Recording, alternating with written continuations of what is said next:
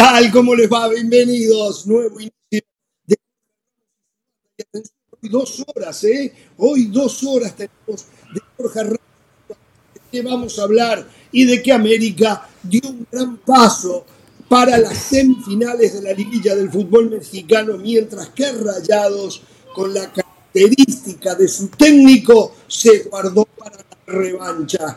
Comienzan a aparecer voces de peso para el regreso de Lionel al Barcelona, mientras el rumor dice que el Madrid va por Mbappé y Bellingham, en Inglaterra se preguntan, ¿de dónde van a sacar la plata?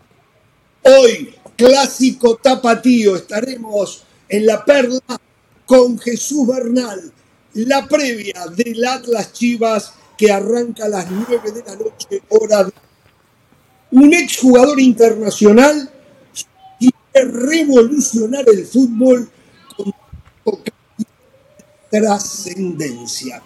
Y hace aproximadamente 47, 48 minutos, de manera verbal, Marcelo Bielsa le dio el sí a Uruguay. Vamos a estar hablando de estos temas y otros más que van. Ah, estaba mirando, haciendo un repaso de la sub-20 de Estados Unidos que va a jugar el Mundial. Sí, una selección que se ganó la participación en el Mundial en la cancha, ¿eh? Tiene muchísimos jugadores de los que algunos decían que se pagaban el pasaje para ir a Europa, ¿se acuerdan? Sí, bueno, muchos jugadores en la selección sub-20 de Estados Unidos con ya presencia en el viejo continente. Bueno, eh, un repaso de eso también para los descreídos, ¿no? Para los descreídos. Pero bueno, ¿cómo le va Pereira? Hablando de, ¿cómo y hablando del que no se ganó la clasificación en la cancha, sino en el escritorio, por un manejo inteligente en el tema político, le está ganando 2 a 0 a República Dominicana en la categoría sub-20. No es que empezó el Mundial, ¿eh? no empezó el Mundial, ¿eh? simplemente es un amistoso. ¿eh? Por lo menos el otro que se la ganó en la cancha, ayer le ganó 1 a 0 a Honduras, que también se lo ganó en la cancha, ¿no? Que no lo llevaron de técnico... la manito, que no, no, nada, no, todo, todo bajo las reglas. Hay otros que no. Con un, con un técnico que no se tiene confianza, por cierto. Yo valoro lo que están haciendo los equipos de la CONCACAF. Guatemala fue la primera selección en llegar a suelo argentino para prepararse para este mundial. Ya está sí, pero usted sabe por qué, ¿no? Usted sabe por qué. No, usted sabe no, por qué. no sé el por qué. Y porque quieren estar, aunque sea unos 10 días en Argentina. Después que empieza el, campeonato, se tienen que volver falta a Pereira. Qué falta de respeto. digo, usted no le ve. Digo, o sea, vamos a ser claros. Perdón para los, para los eh, lo estoy diciendo por Del Valle. Pero bueno. Yo si fuese, si fuese un muy buen guatemalteco si fuese un auténtico guatemalteco como Del Valle, que no sé si lo es, yo no sé si lo es, yo iría a ver el Mundial Sub-20. Yo me tomaría un avión y me iría a ver a la selección porque es algo histórico para, para Guatemala. Bien digo. ¿Cuántas oportunidades de ir a ver en un mundial a Guatemala va a tener él? Exacto. exacto. Buena idea, Hernán, ¿eh? Buena idea. Seguramente lo veremos acá sentadito durante todos los partidos, comentando y analizando y viéndolo por televisión. Y más él que tiene un amigo en una aerolínea que le consigue pasar. ¿En serio? no, del Valle tiene descuentos en todos lados. No, le digo más. Pereira, Le digo más, con un par de dólares, ¿sabe cómo morfa este tipo? Con lo que come 5 dólares y come un manjar de película con los dólares que tiene para cambiar por pesos. Olvídese. ¿eh?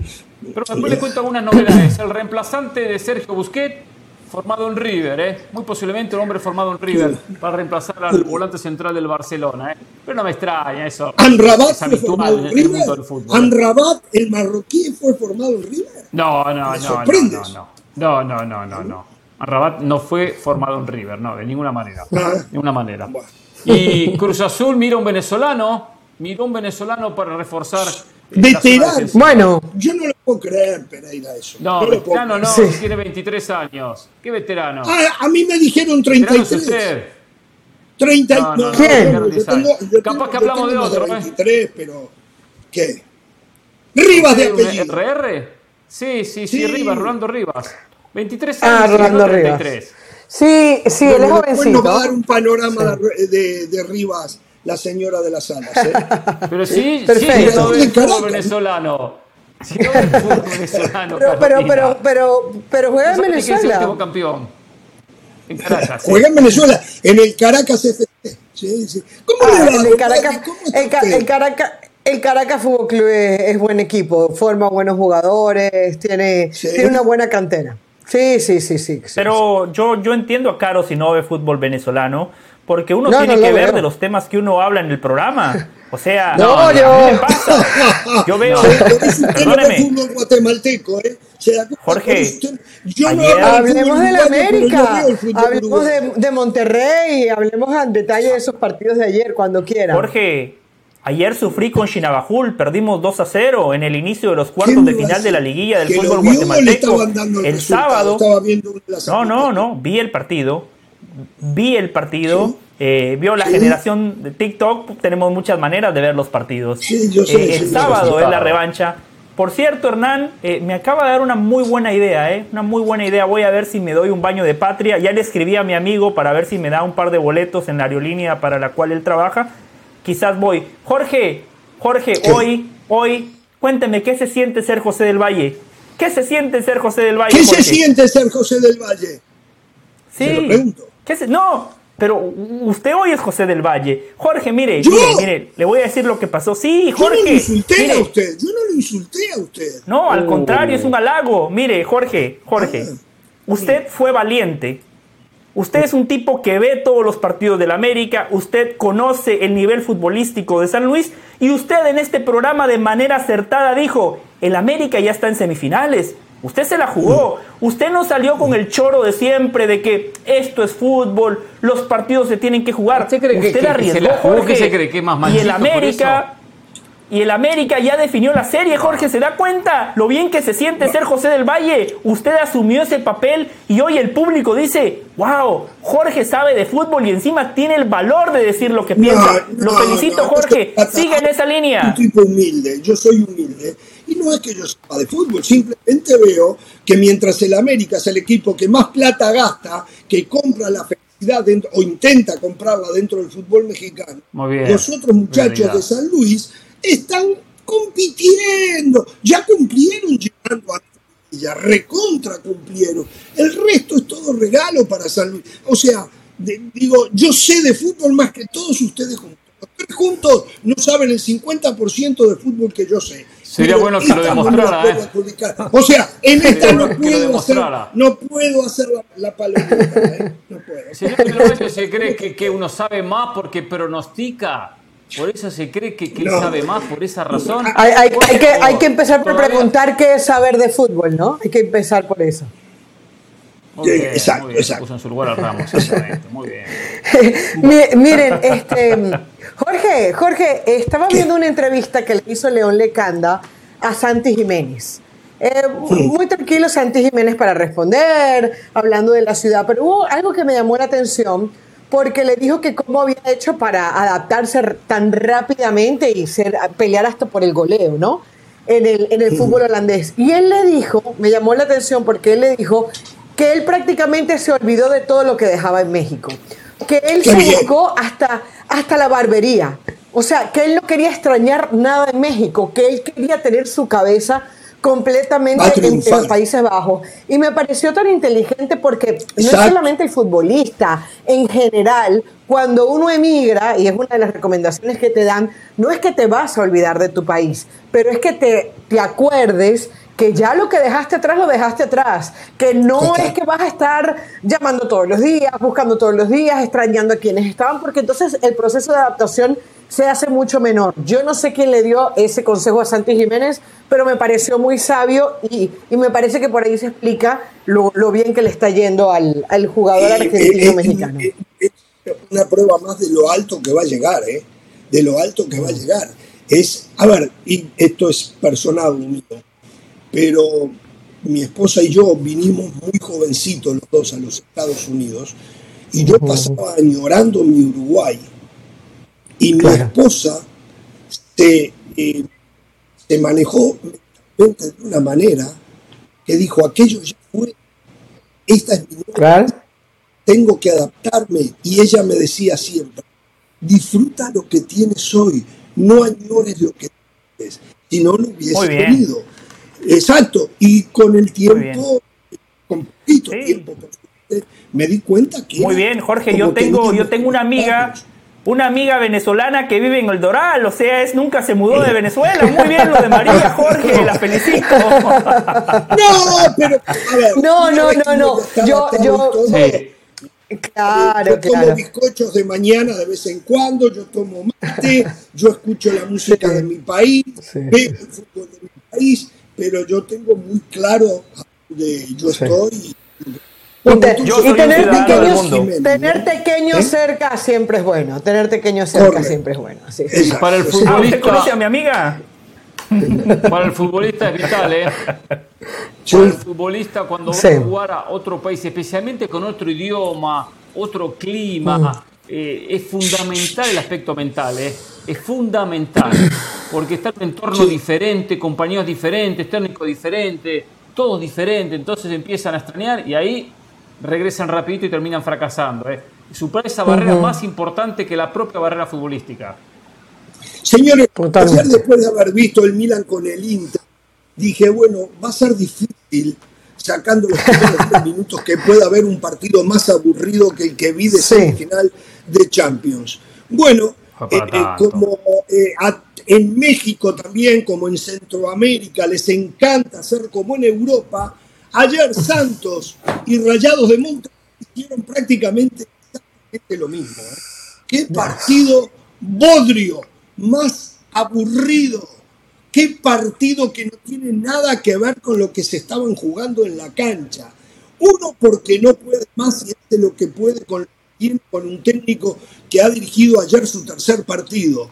Y el otro que mostró a su técnico eh, que lo que quería era no perder para después matar en casa.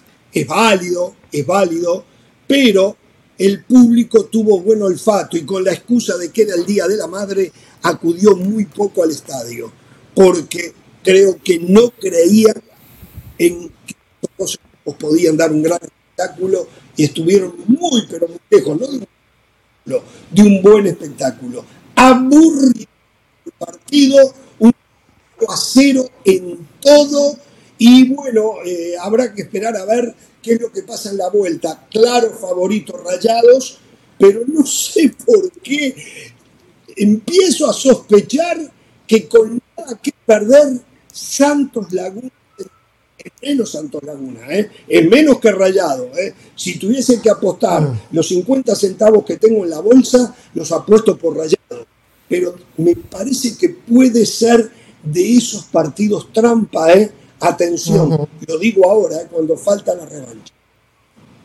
No, claro que es un partido complicado la revancha, más allá de que a Monterrey como local alcanza el empate. Pues Santos se la va a jugar en algún momento el partido. Quizá no le arranque, y en algún momento se la va a jugar. Está un gol, y no es imposible ganar de visitante 1 a 0 de ninguna manera, o 2 a 1. Ahora, ayer yo esperaba más de Monterrey, es verdad, esperaba más de Monterrey.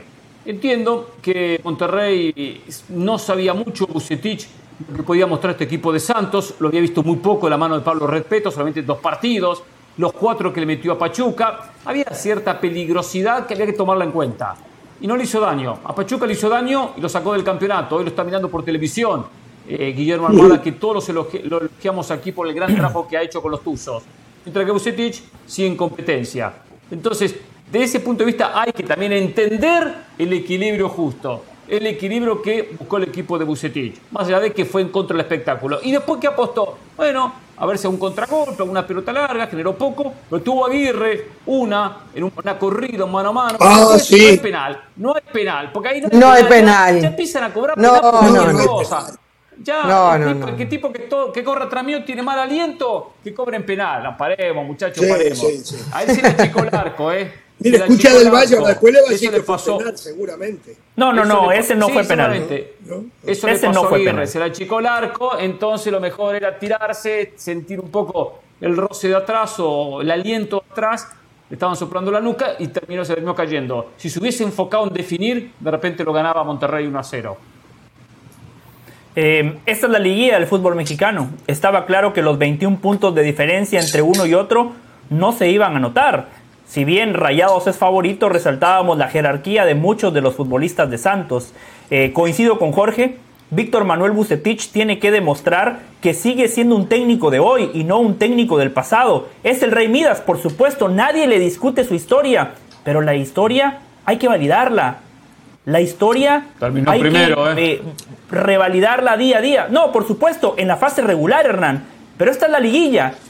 Y la liguilla se gana con goles. Solari terminaba primero y no pasaba nada. Por cierto, a Víctor Manuel Bucetich no le hemos eh, eh, entregado el trofeo Santiago Solari. Ya la producción está preparando una ceremonia especial. Me gustó mucho el plan de juego de Santos porque encontraron lo que querían. Aislar a Preciado para que tuviera mano a mano. Lo que pasa que Preciado no le pudo ganar a Guzmán ni a Moreno. Tuvo tres chances claras, uno contra uno. Claro, Jorge. El plan de, de Repeto era ese, aislar a Preciado para que tuviera duelos individuales. Y no pudo contra Guzmán. Un muy buen zaguero este chico mexicano. Ahora tendrá que ratificarlo porque lo mismo decíamos de Emilio Lara. Y Emilio Lara se apagó. Ahora Guzmán tiene que ratificarlo torneo tras torneo, partido tras partido y especialmente en la liguilla. Lo de Rayados, un equipo que tiene una de las mejores ofensivas del torneo, una de las mejores plantillas de América generó dos miserables situaciones en los 90 minutos. Un remate de Ponchito González que se la perdió de manera increíble y la de Aguirre que ustedes bien señalaban. Aburridísimo el partido. El peor telonero, la peor apertura que pudo tener eh, esta liguilla fue ese partido entre Santos y Monterrey. Y yo soy responsabilizo a Bucetich porque yo no digo que vaya y, que se tire al ataque, pero es que futbolísticamente lo que te mostró el equipo durante la liguilla, yo necesito verlo durante el torneo y que no vayan a salir aquellos que, ah, pero usted es la misma que defendía que el Real Madrid jugara. No, no, no, no, no. Es que lo de ayer fue otra cosa. O sea, estamos hablando de un Santos que entró de panzazo porque Querétaro no lo dejaron ingresar, lo cual sigo pensando que es una injusticia. Muy parecido a lo de de Argentina en el Mundial. Parecido, ¿eh? Tiene nada que bueno, ver. no tiene nada que usted me lo dirá después. Usted lo vio, usted me lo dirá. Pero lleva, o sea, el partido tuvo tres remates al arco. Tres remates al arco, dos de, de, Monterrey y uno de Santos. La verdad que me pareció una vergüenza. Jorge, a mí también me parece lo, lo del público. que decías tú, que, que, decías tú, el público no fue casi. Yo creo que si cuánta gente le cabe al Corona. Habían varios claros, pero para la cantidad de gente que había, terminaron decepcionando. O sea, yo creo que. No, los que tuvieron. Eh, no, no, no, no, no, eh, exactamente. Y, fíjese que por poco le sale. Ahí Doria hace un disparo desde lejos que le ha podido complicar las cosas. Eh, yo creo que Monterrey, yo no veo, dijo, dijo Bucetich, vamos a salir a proponer el partido. Yo quiero ver eso. Es que Bucetich es el típico técnico, es el típico técnico que, mete el freno de mano cuando tiene que jugarse algo importante. pero no puede, Carolina, no puede especular. Ahí está, ahí está. Ah, no puede especular. No, no, no, no. ¿Sabe por qué ayer? especular? Como especuló ayer. No, no, porque ayer especuló buscando Con el empate, ¿Por pasa. no puede especular? Primero puede especular por, la imagen, ya es criticado por este partido de ida. Segundo, ante su gente, pero especialmente vamos a asumir de que especule apostando al empate. Y Santos hace poco daño y se estira el empate, 60, 70 minutos. ¿Qué hace Santos si faltan 20 minutos y está 0 a 0? Empieza a ir al Se va a atacar. Ah, sí, claro. Le hace un gol y chau, ¿eh? Chau, Monterrey. Claro. Entonces, sí, sí, no sí, puede respeto con sus declaraciones. 90 minutos. ¿Qué dijo respeto? No, inteligente, ¿cómo le metió presión? Dijo, yo pensé que iba a ser mucho más complicado porque jugábamos contra el líder, contra el equipo que nos sacó 21 puntos. les anticipo algo, les anticipo algo. Repeto, ha colgado a un jugador que va a terminar en Chivas. Ahora sí termina en Chivas. El Mudo Aguirre. El Mudo Aguirre no cuenta para mm. Estaba en la banca. Cuando sacó apreciado, metió a Correa, quiere decir que no es ni la segunda opción el Mudo Aguirre. Vamos a la pausa. ¿Qué partido estuvo más aburrido? por lindo. ¿Cuál? ¿Qué partido estuvo más aburrido? ¿El Inter Milan, Santos Monterrey o el clásico de Argentina?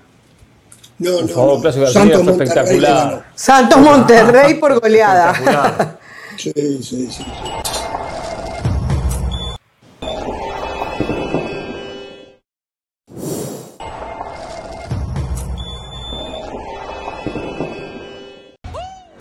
Seguimos en Jorge Ramos y su banda. Anoche el América demostró que sigue en un gran momento, prácticamente garantizando su puesto en las semifinales de esta liguilla. Pero queremos saber qué opinan ustedes.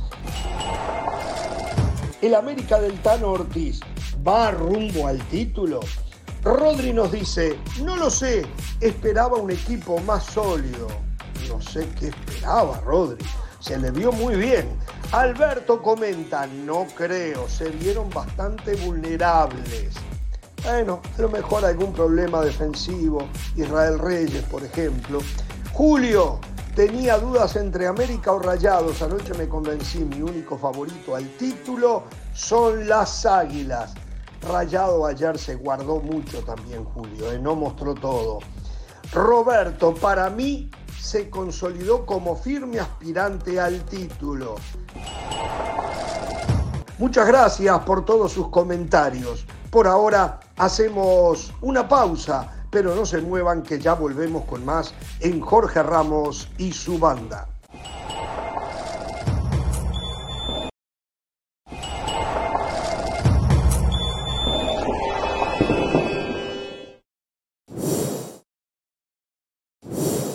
Lo que dejó ayer la liguilla del fútbol mexicano en un ratito. Escándalo en el fútbol brasileño. Salpica para muchos lados. Vive a un jugador de la MLS. Corrupción en el fútbol brasileño con el tema de las apuestas. Futbolistas brasileños, un ecuatoriano y un uruguayo están en la mira. Eso en un ratito. ¿eh?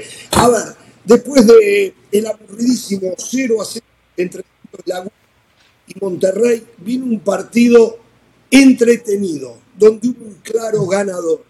Pero quiero destacar, sabiéndose inferior, la actitud del Atlético de San Luis ante el América. Lo que pasa es que el América en 20 minutos le estaba ganando 2-0. Pero el equipo de Atlético de San Luis tuvo una muy linda actitud no fue a defender y a tratar de perder por poco, no. Trató con las armas que no son de pelear el partido. Perdió porque las armas del América son de mejor calidad. ¿eh? La mayoría son armas importadas de un primer nivel. Entonces, pero fue un 3 a 1 que deja América cerca de la semifinal.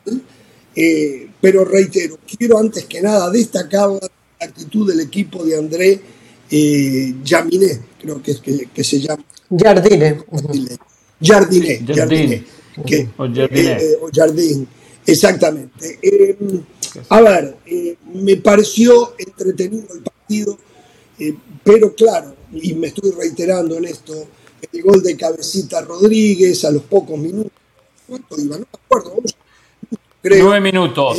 nueve minutos. Nueve minutos. Nueve minutos. Después el mejor jugador de la cancha, sin duda y por mucho, Valdés, lo va a sentir en América si se va como se presume hoy que va a ocurrir. Eh, hizo el segundo, inicia la jugada y la termina. Un centro espectacular y él define también de manera espectacular. Eh, y bueno, después se pone 2 a 1 punto de la el del centro delantero brasileño Bataini, creo que se. Bonatini. Vitini. Bonatini. Ah, perdón, no, no. No, no, el gol fue de Bonatini. Bonatini. Sí, sí, perdón. Y cuando, y cuando había una posibilidad para el Atlético de San Luis que contragolpea, yo les decía ayer, tenía mucha velocidad con Vitiño, mucha velocidad con Murillo por izquierda. Eh, yo dije, cuando, cuando podía, lo acaba y uno pensaba, bueno, de repente cae un 2 a 2, aunque América era mejor. Cayó un 3 a 2, mala suerte para Unai Bilbao, desvía un remate, eh, y 3 a 1 remate de Leo Suárez, 3 a 1 y ahí se cerró el partido. Ya después el Tan Ortiz también empieza a, poner a, futbolistas con una inclinación defensiva, un poco más defensiva, como el peruano Aquino, por ejemplo. Este, y, ya, ya, ya no pudo. Y claro que América, digo, a no ser que sea casi un milagro, eh, América está en la semifinal. Aunque sobre el final se dio un hecho que no fue, no pasó desapercibido, la expulsión de Israel Reyes, la, Sí. la infracción que, que fue fuera del área, pero centímetro del área, de haber entrado, haber sido en la misma, San Luis tenía la posibilidad de meterse a tiro de empate, no descontar. Eh, y que lo priva, por supuesto, el expulsado Reyes de jugar el partido de revancha. Eh, América ah, jugó bien y ganó bien el partido, sin duda, y tiene un gran repertorio ofensivo el América. Ojo que defensivamente tiene que mejorar y cuidarse. ¿eh? Murillo tuvo el empate y lo estrelló en el travesaño.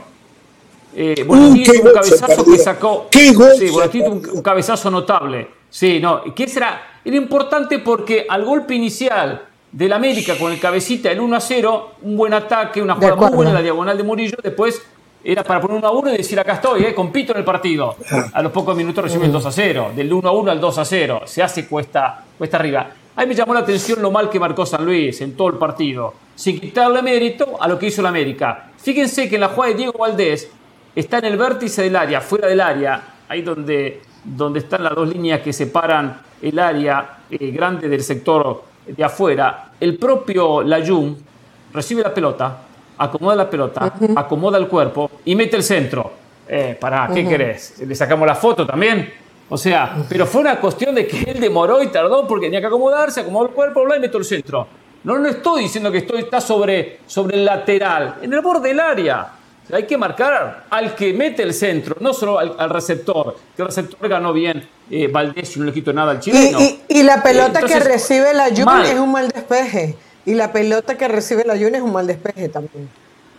También, es cierto. Entonces, bueno, dentro de eso, y, y sobre el final, bueno, tuvo esa que decía, decía San Luis, ahí donde la América tiene que mejorar, ¿eh? porque va a enfrentar rivales superiores a partir de las próximas rondas, ¿eh? superiores, no con las ventajas que dio el conjunto de San Luis. Pues siento un ambiente muy agrandado en el América, y algunos quieren darle la copa al América. Tranquilo, eh, Tenquerisi, eh. Tranquilo, eh. Solo un partido.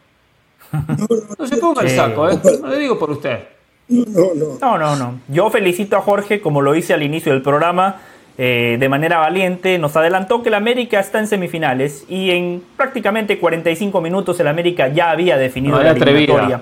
Anoche, No, anoche vimos, anoche vimos al mejor equipo de la Liga MX. Anoche vimos al equipo más intenso, un equipo que físicamente está muy bien trabajado, porque es un equipo que le imprime muchísima dinámica al juego, con la pelota y sin la pelota. Un América agresivo en la presión, un técnico que planteó muy bien el partido, eh, porque el América constantemente tenía duelos individuales. La posición de Diego Valdés fue clave, se ponía entre los centrales de San Luis y los mediocampistas de San Luis, y en ese juego entre líneas el técnico Jardiné nunca lo pudo descifrar. Y cuando San Luis quería presionar a Fidalgo, el América salía con Richard Sánchez. Cuando presionaban a Richard Sánchez, el América salía con Fidalgo. El América claramente tenía mecanismos para superar esa primera línea de presión del Atlético San Luis. A mí me sorprendió lo que decía Jorge, que Jorge lo aplaudía, yo lo critico. Cuando enfrente está un equipo tan superior, cuando enfrente está una de las mejores ofensivas del torneo,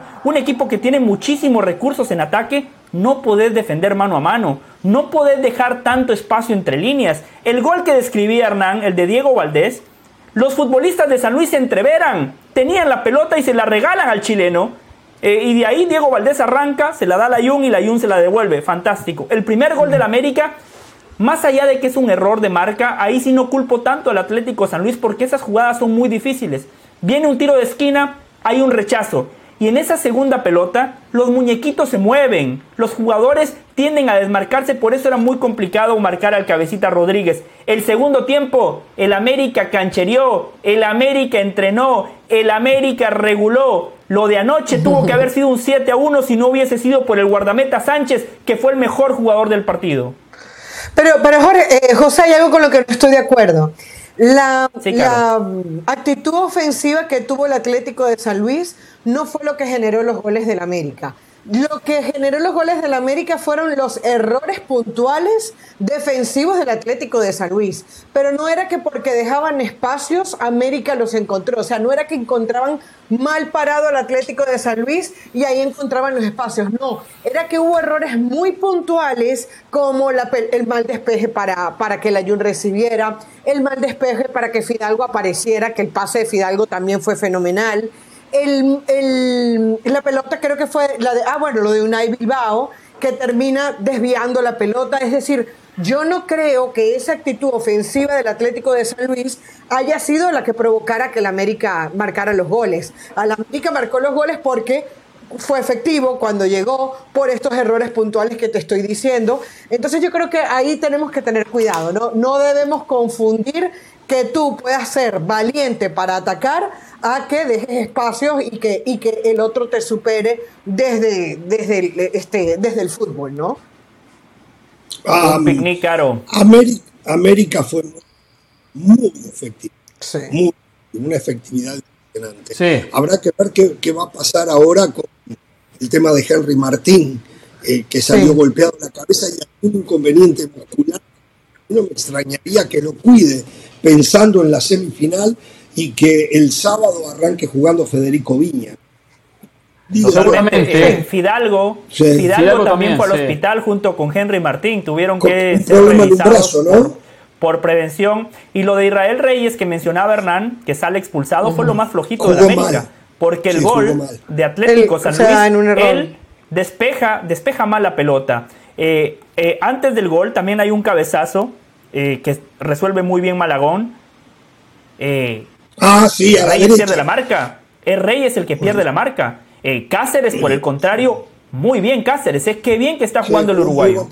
Sí, sí, sí, sí, sí. Yo les quiero decir a Del Valle, porque a mí me molesta mucho, a mí me molesta mucho que por un partido, que lo juegue en América, No, porque no no, nos considero que es ataquemos, superior. pero- Vengamos, No no, no, no, ataque- no, porque ¿Sabe molesta Eso de le que- quiero decir a de Del que- Valle. Diga lo que Sí, tenga sí, que a él. decir, pero no A él. busque No, déjelo. comentario. Vimos al mejor Déjelo, equipo Jorge. de la liga. Yo en otra vida fui Que uruguayo, tengo espalda a. América, Que le den la Copa a la América. Cuando se le den la Copa, que diga que es el mejor equipo de la liga. Todavía no demostró ser el mejor equipo de la, de la liga, porque está en los cuartos de final con el resto de equipos.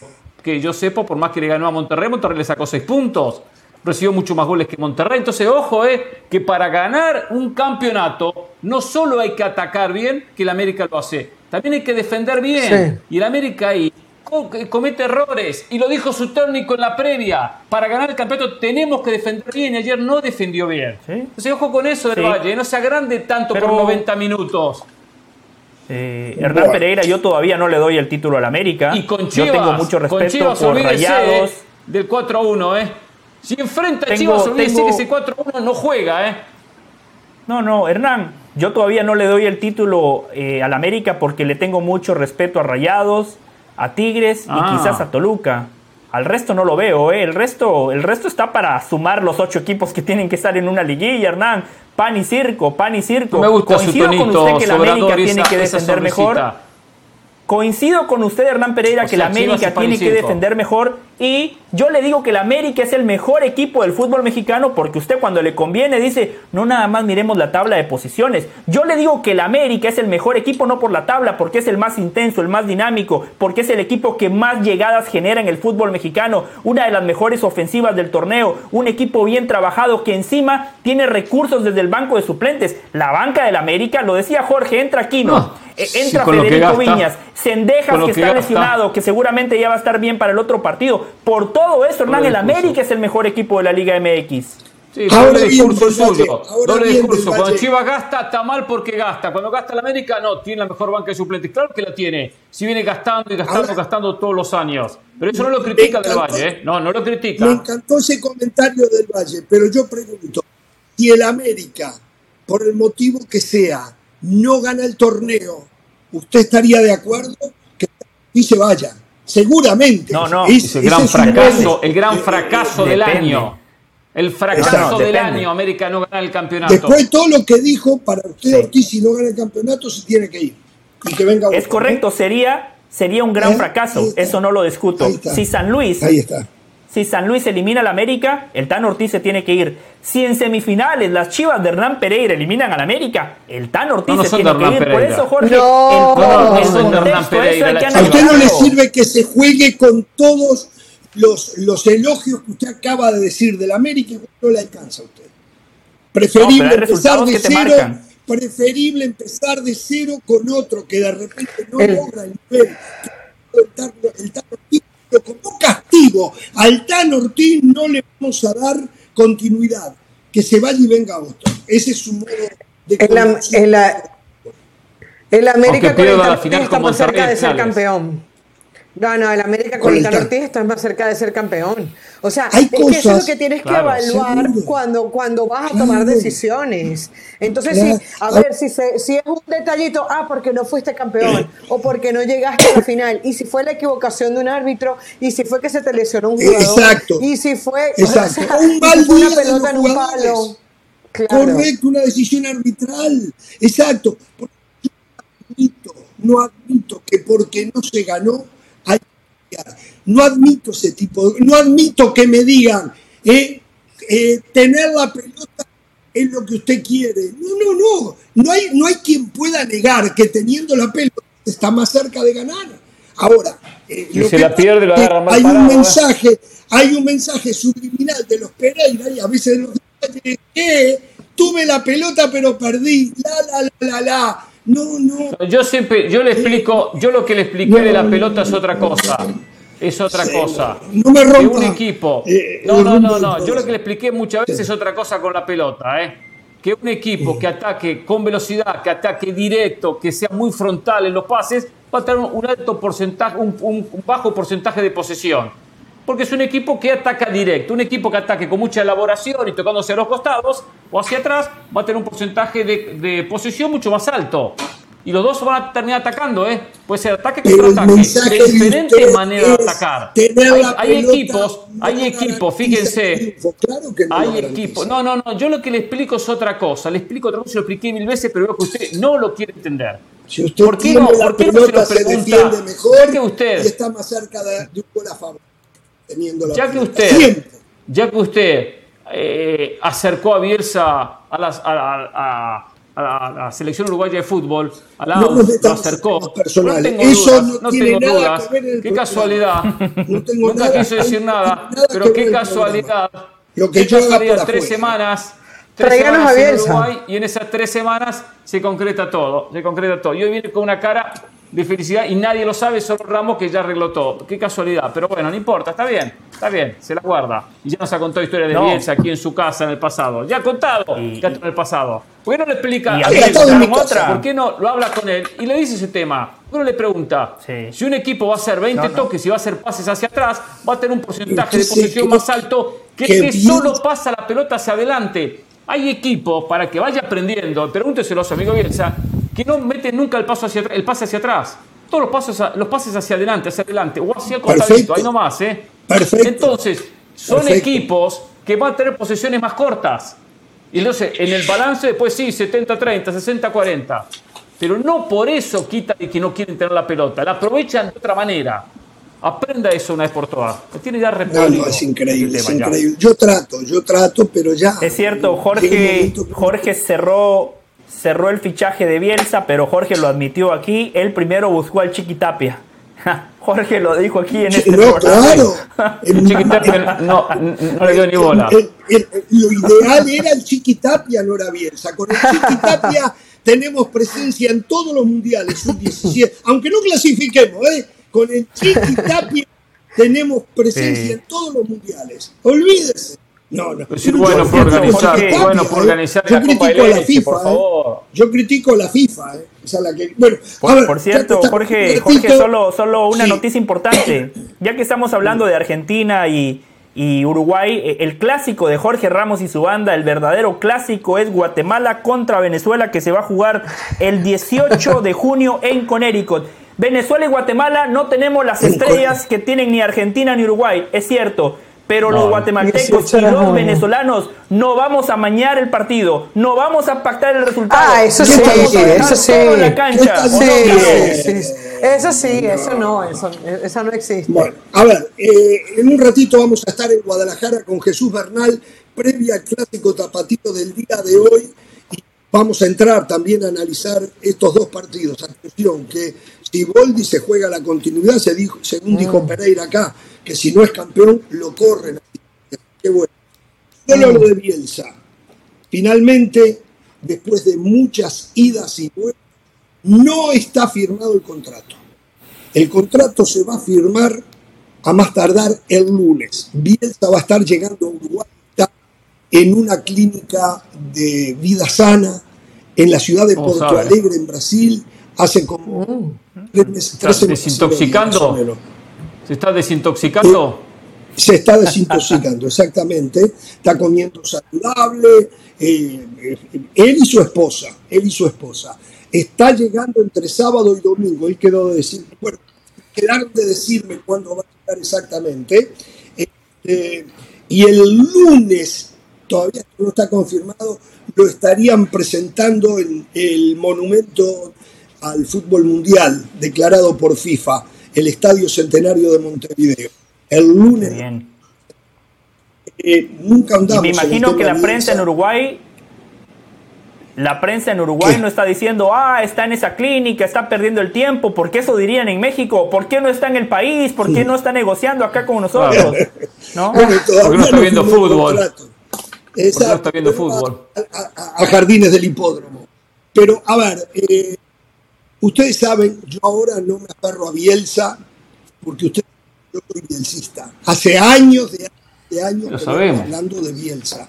Sabemos que eh, yo soy bielcista, por lo tanto, eh, a mí ahora no me van a adjudicar el mote de patriotero cuando yo hable bien de Bielsa y, de la selección uruguaya. Tengo la expectativa, pero tengo el convencimiento. No sé si vamos a ganar algo, eso no lo sé.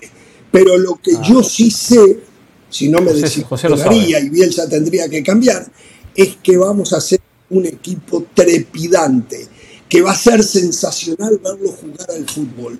Uruguay tiene una generación de jugadores magnífica. Quiero imaginarme que Bielsa les va a dar un nivel después de varios partidos, seis, siete partidos. Eh, por cierto, arrancamos jugando para festejar el arribo de Bielsa. Mire contra quién va a jugar. Con Cuba y con Nicaragua. en el Estadio Centenario. Va a jugar con Cuba y con Nicaragua. Si los consiguió, seguramente para, si los consiguió el Chiquitapia, ¿no? Argentina le puso No sé, el Chiqui para Argentina. A ver, para Argentina le consiguió a Indonesia. No, que lo Panamá, está miren, miren, lo que es esto. Panamá miren lo que es esto. le consiguió ahora Indonesia, Panamá y Surinam. Y ahora Indonesia, no sé cuál más. Bangladesh. Eh, eh, Australia creo que el otro, Australia creo que el otro, Australia. Por cierto, Bolivia, Bolivia, Ecuador van a jugar en el estadio de los Red Bulls de Nueva York, eh, también. Este, partidazo. Y, después Ecuador, partidazo. Rica, creo que en Filadelfia también. Bueno, a ver, lo de Bielsa me genera una expectativa notable, muchísima ilusión y la esperanza de ver a una selección uruguaya súper, súper, hiper positiva, ofensiva, que vaya a buscar todos los partidos sin importar la cancha que juegue, que vaya y que ataque por afuera y que ataque por adentro. Vamos a ver, capaz que tengo demasiada esperanza, pero reitero, ganar no sé si vamos a ganar algo, pero yo creo que busco es que Uruguay, más después del Mundial que jugamos, bueno, pero... seamos, seamos los protagonistas que tenemos que ser para los jugadores que tenemos a nivel internacional hoy. Eso es lo que yo espero hacer. lo que usted dice, no sé si vamos a ganar algo. A ver, a Uruguay no le exigimos que gane la Copa del Mundo. O sea, nadie en su sano juicio le exige eso a Uruguay.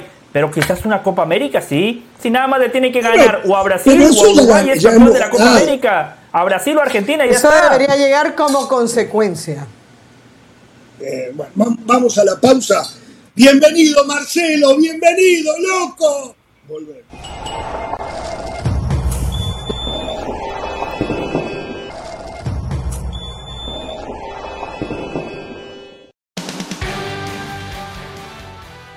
Seguimos en Jorge Ramos y su banda esta noche en el Volcán Tigres recibe al Toluca en la ida de los cuartos de final del Clausura 2023. Por eso hacemos un enlace a territorio regiomontano con Héctor Tello que nos tiene todos los detalles de cómo llega el equipo felino. Adelante Héctor.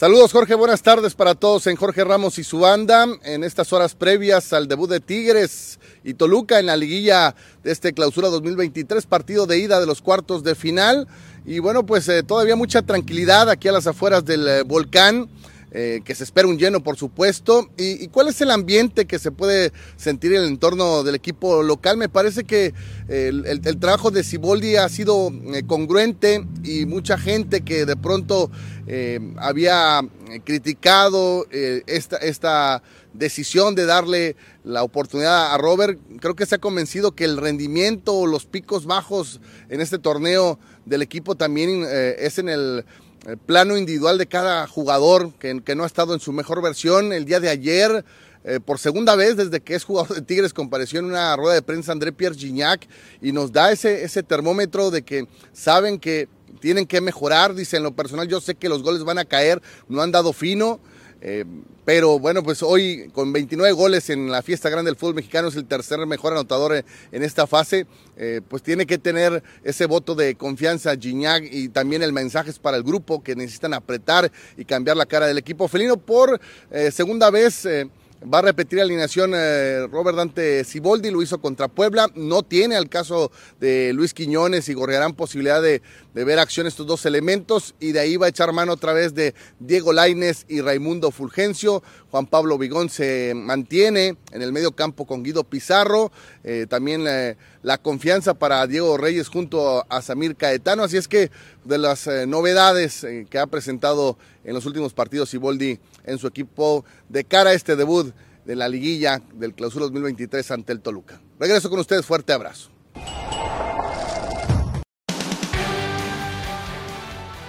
Muchas gracias, Héctor. Por ahora hacemos pausa, pero ya venimos con más aquí en Jorge Ramos y su banda.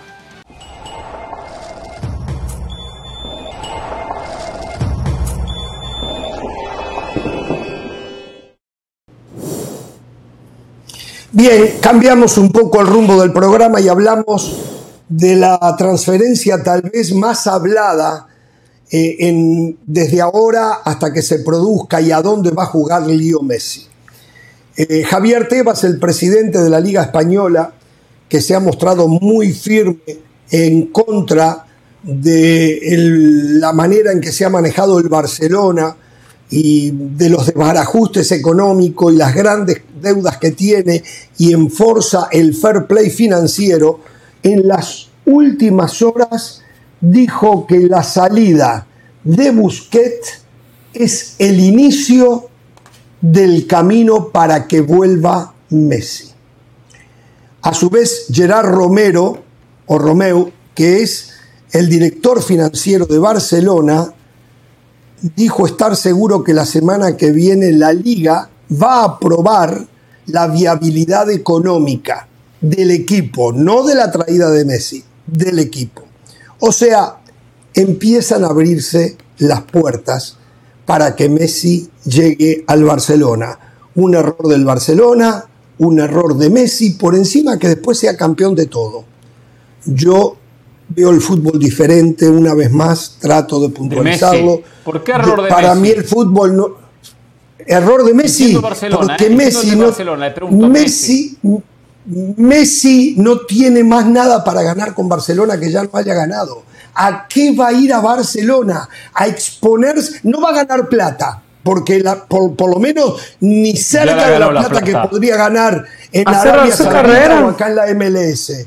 Entonces, va a vivir en Barcelona, que para él es muy importante y para su familia más que para él, eh, y se va a retirar en el Barcelona. Pero la gloria deportiva ya no la precisa. Ya la tuvo con el Barcelona. Entonces, ¿qué haría? No, pero Luis Suárez se fue para Nacional, ¿no? yo, yo, ¿Qué haría? ¿Va a jugar a New, a, jugar a la MLS? ¿Qué, haría? No, a la MLS. A la MLS. A la, a la MLS, a la MLS, a la MLS, que se va a llenar de plata también. No, no, no a mí, a mí no me conviene nada, no, a mí no me conviene nada, Pereira. Pero bueno, me parece un error de Messi y un error de Barcelona, porque de nuevo, mm. para mí lo importante no es el domingo o la copa que se está jugando ahora, lo importante es armar otro equipo de época y para eso Messi no puede estar en el nuevo equipo de época, si es que logran armarlo, de el Barcelona. Hay que apostar por la juventud, por nuevas figuras. ya bien, pero eso es problema de Barcelona. No, no. Eh, eh, claro, es Barcelona. Pero yo, lo, yo opino sobre ello. No, no, pero una Está cosa bien. es, no, no, una cosa es cómo opina Bueno. como dirigente de Barcelona y otra es la opinión como, como Messi o en, el, o en el entorno de Messi. Acá hay una diferencia. Si yo soy Barcelona, tampoco lo contrato. Primero por la cuestión económica. Y segundo por la edad. ¿Para qué invertir en un futbolista que me da un par de años y ya está? Claro. Invertir en jóvenes que me garanticen un futuro. Eso está bien, todos coincidimos. Pero del aspecto de vista de Messi, irse de Champions, irse de Europa a jugar la MLS o a jugar en Arabia Saudita es, es- es bajar unos cuantos escalones. Cuando todavía puede dar mucho en el primer nivel del fútbol. Claro. Yo no que van estoy tan seguro que pueda dar tanto. Este Yo no estoy tan seguro que pueda dar tanto. Puede tener partidos formidables, pero que pueda Jorge, dar pero, mucho. Jorge, pero como Marco, mínimo te estás es- garantizando participar en Champions League. Te estás garantizando jugar Exacto. clásicos contra el Real Madrid. Fíjate ¿Y lo que le costó qué a le agrega eso a Messi? Bueno, bueno, ¿Qué le le, agrega a a nivel Messi? futbolístico, le agrega enfrentarse a los mejores equipos del mundo, le, le agrega eh, Y- exigirse y- en el alto y- nivel. ¿Cómo que y? Y, o sea, Luis Suárez era lo mismo cuando jugaba en Nacionales, cuando jugaba en el Barcelona. No, ¿Y cuál es el problema de. Luis Suárez? Ya lo hizo. Todo en la vida tiene Pero sus etapas. está es su etapa. pero Su si etapa ni es pensando algún día jugar va a el Mundial terminar como la mía va a 2026. terminar. Muchos quieren que se termine ya porque están esperando y me serruchan para quedarse ellos con el HP y su banda. Entonces, todo se termina, Oh. todo son etapas. Pero- pero, Messi la etapa de Barcelona No, la cumplió. interminable. Bueno. Usted es interminable. ¿eh? Usted dice una Ah, cosa pero que soy es más joven que usted, Hoy ¿qué el Ibrahimovic. costado. El Ibrahimovic. Exactamente, ahora se va a jugar al Monza. Por favor, usted es igual, ¿eh? pero bueno. Es cierto que, que todas las etapas tienen que terminar. Lo que pasa que la etapa Messi-Barcelona terminó mal. Para Messi Y bueno, para el Barcelona. también. Claramente, la Sí. Porta, los directivos del Barcelona se dieron cuenta que se equivocaron. Sacaron por la puerta de atrás al mejor futbolista en la historia de su institución. El tipo que les campeó el palmarés. Una Champions sin Messi. Hoy, gracias a Messi, tienen cinco. Un tipo que posicionó la marca Barcelona a nivel Real Madrid o en algunos años superó la marca Real Madrid. Eso gracias a Messi. Por supuesto que económicamente es complicado, ustedes ya lo han establecido, pero nada más les recuerdo que tener a Messi nuevamente en su equipo, eso también implica traer nuevos patrocinadores, generar nuevas fuentes de ingreso. Yo, yo la verdad que estoy un poco No, tiene su lado bueno. Pero Sí, yo no estoy de Yo acuerdo. estoy un poco confundido. Porque yo estoy convencido de que Messi quiere regresar a Barcelona por el aspecto familia, por el aspecto Sí, sentimental, claro. por el amor a la camiseta Claro. y por lo que dice Hernán. Me parece que Messi todavía quiere seguir compitiendo en la Champions, quiere seguir jugando los clásicos como lo mencionaba Carolina, porque sabe que en la Liga On de Francia, esa liga de barrio, a nadie le importa. Pero por otro lado, se fue Busquets, dicen que se va a ir Jordi Alba. Messi siempre ha querido estar en un lugar donde él es feliz. Que el club le esté sacando a sus amigos, yo no sé si eso también vaya a tener una repercusión. No creo, no Ya creo. Los amigos. Sí, y aparte está, vas a tener a técnico a, a Xavi de técnico, se supone que se Claro. entienden entre ellos. Lo que sí es bueno es que las cosas estén muy claras desde un principio. Yo espero que Messi no esté esperando ser titular los 90 minutos. Eh, va, a entender él, tiene que entender él que se tiene que regular. La gente yo creo que también va a entender que Messi no va a ser el mismo Messi de antes. O sea, no podemos pretender que Messi sea aquel que lo conquistó todo. No, Messi va a estar para jugar algunos minutos, para darle liderazgo al equipo, para dar ese pase magistral que nos tiene acostumbrados, pero no podemos pretender que Messi sea el resolutivo ahora del Barça y a salvar lo que no pueda y darle todos los pases a Lewandowski porque creo que, que no va por ahí la cosa, sinceramente. Messi. Messi, Messi, no te pierdas la oportunidad de jugar en la MLS. No te pierdas la oportunidad, Lío, de tener en tu currículum cuando la M, dentro de 15 años, cuando la Liga MLS sea la liga referencia en el mundo del fútbol, tú podrás decir, yo ayudé a esa liga a llegar a donde está. Y aparte te vas a llevar un montón de plata. Vas a tener una calidad de vida excepcional. No te pierdas, pregunta, no te pierdas. ¿Qué? Una pregunta. Disculpe que se la haga así públicamente, con los compañeros como testigos, pero yo tengo que hacer esta pregunta. ¿A usted la MLS le está pagando? Es una falta de respeto lo suyo. Es una falta de respeto lo suyo solo pensar que la MLS. A mí, es más, es más, miren lo que le voy a decir de la MLS. Este Miren se- lo este que me- porque yo hablo, este hablo de las buenas y de las malas. Hablo de las buenas y de las malas. Me parece una vergüenza que un equipo de la MLS todavía no le haya pagado a Danubio la transferencia, la segunda parte de la transferencia de Piñeiro, ¿Qué del tiene Lolo? Loli Piñeiro. Sí, Nashville conoce no le ha pagado a Danubio. Esto parece River. Nunca creí que iban a tener en la MLS un equipo con el comportamiento de River de Argentina, que para pagarle un jugador a Danubio estuvo 10 años para pagárselo.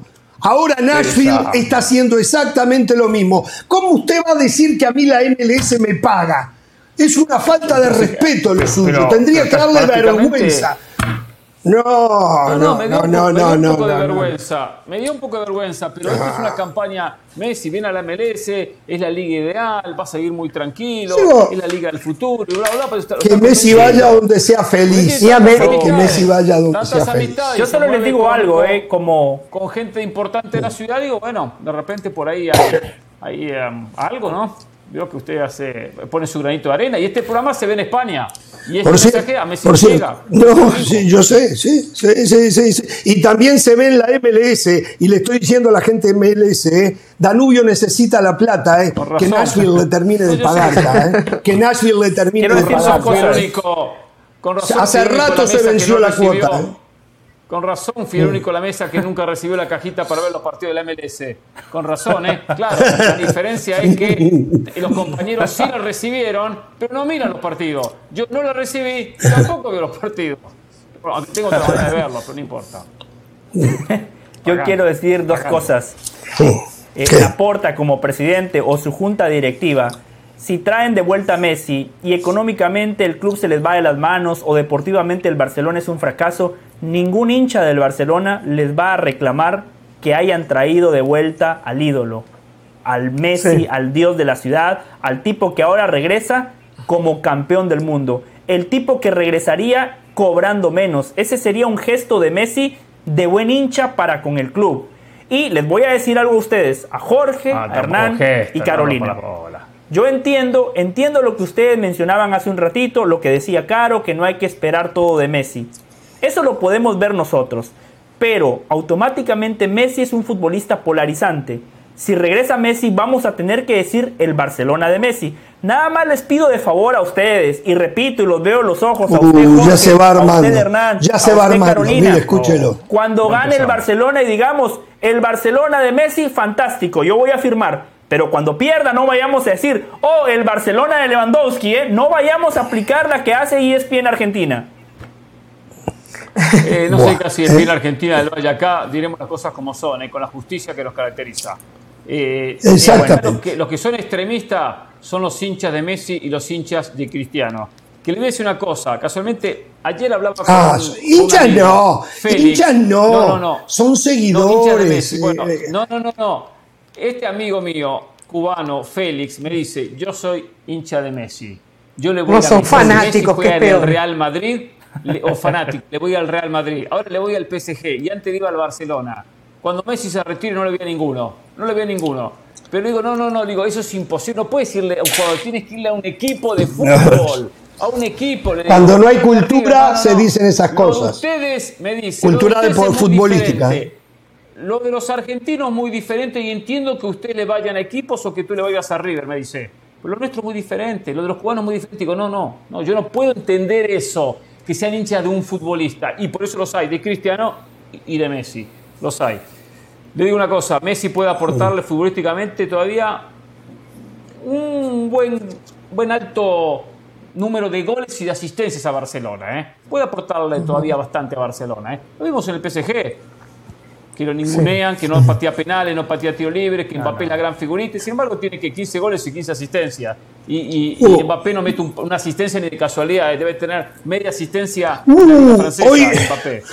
Hoy estaba leyendo una nota de The Telegraph en Inglaterra. Los ingleses están absoluta y totalmente sorprendidos. ellos dan casi por hecho de que Jude Bellingham va a llegar al Real Madrid. Por Bellingham van a tener que pagar encima de los 100 millones de euros. Podría llegar Sí. hasta 150, aunque se cree que van a terminar tras- transando alrededor de los 120 millones de euros.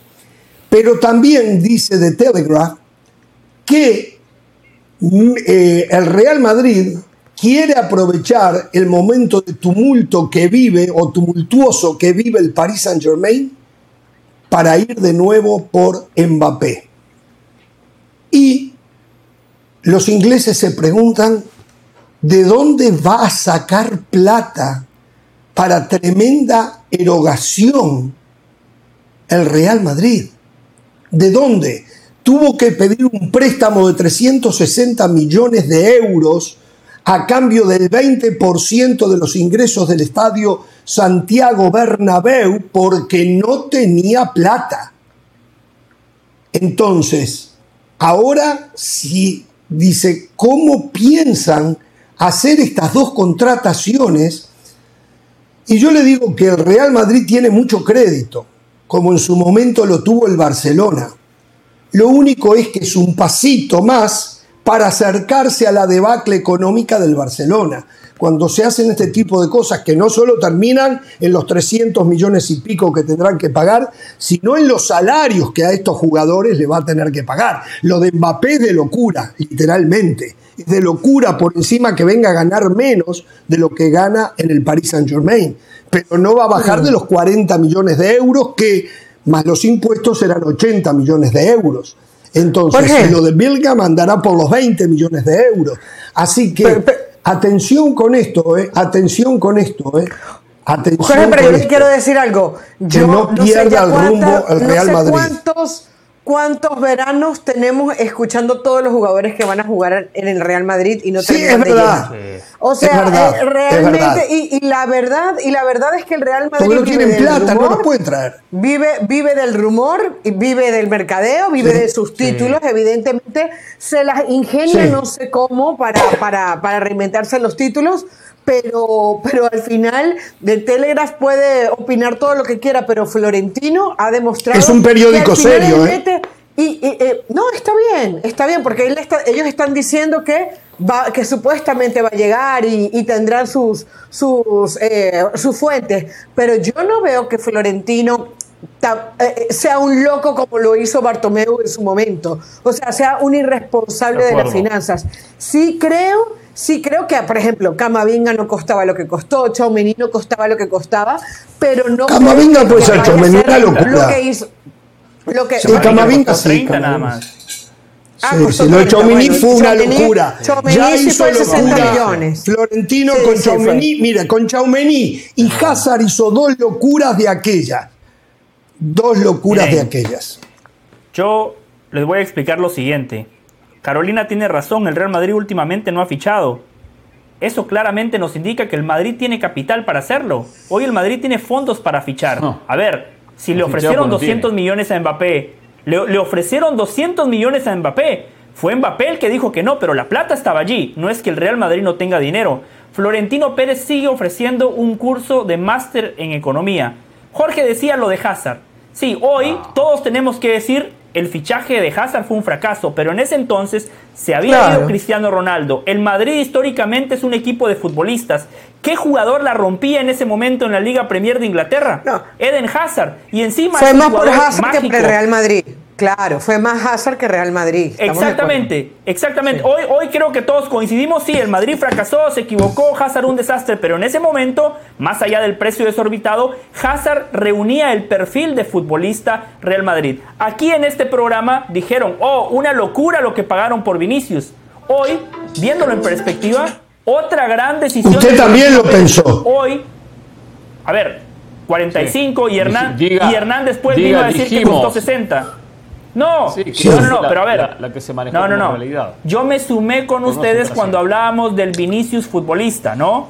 En el precio, yo en ese momento les dije que el panorama del fútbol ha cambiado, que hoy el Real Madrid prefiere pagar 60 millones por Vinicius, 45 millones por Rodrigo, jugadores que todavía no han sido probados, Porque el día de mañana, si esos jugadores son probados, le van a costar lo que hoy cuesta un Mbappé, 200 millones de euros. Yo creo que el Real Madrid sí tiene el capital para hacerlo. Y si yo fuese parte de la directiva, les diría, si no pueden con los dos, fichen a Mbappé. Bellingham es un muy buen jugador, pero es un futbolista complementario. El Madrid te gana títulos por sus cracks, por Cristiano, por Gareth Bale, por Benzema, ahora por Vinicius, por Rodrigo. Esos futbolistas son los que terminan marcando la diferencia. Si hay que escoger entre uno o el otro, yo ficho a Mbappé, sin lugar a dudas. Con Mbappé jugando Yo por derecha, ¿no? Siempre.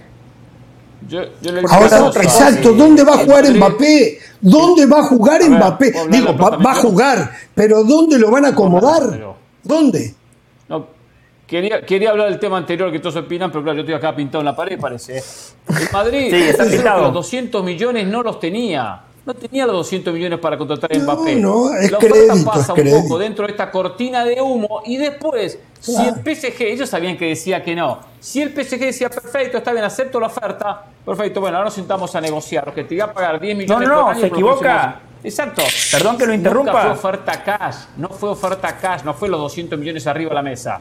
No fue eso, Perdón señor que lo Valle. interrumpa. Por favor. Perdón que lo interrumpa. Mbappé terminaba contrato. Mbappé podía Sí, negociar libremente con cualquier equipo. Los 200 millones Eso se los lo ofrecieron a Mbappé como un incentivo. No fue una negociación con el Paris No, no, Saint Germain, no. Hernán Pereira. ¿De qué me está 200 hablando? millones divididos, no, 200 millones divididos en todos los años de contrato, los 5 años de contrato, José. Con, con- con una plata como haya sido, contrato. pero no fue una negociación con el Paris son Saint-Germain. 200 No, no, pero usted dijo acá que en el banco del Madrid tiene los 200 millones. 200 millones no le daban a, más. a Mbappé en la mano. No, le pagaban una cuota que es mensual. Un salario que es mensual. a- Para completar en 5 años 200 millones. Hay una, hay una gran diferencia entre una cosa y la otra. Una. Bueno, los ingleses no entienden. mediático que, que le querían comprar al PSG el pase. Cuando hicieron oferta de 180, creo que terminaron llegando. Pero también, después en cuotas. Si no han contratado Señores, plata, no renovaron a Sergio Ramos porque no En, en plata. cinco años más o menos, el Barcelona lo van a convertir en una sociedad anónima. En cinco años. Sí. El Real Madrid puede que tire a O antes. 8 o 10 años. ¿eh? O antes. El Real Madrid de puede que llegue a. 8 o 10 si años. Barcelona, si al Barcelona esta política de privatizar el club le Es una bien locura. y con resultados, con resultados, Real Madrid va a tener que tomar el mismo camino. Si los resultados son malos, Real Madrid se mantiene en la, en la de él. Van a, va a analizar que No, el vecino.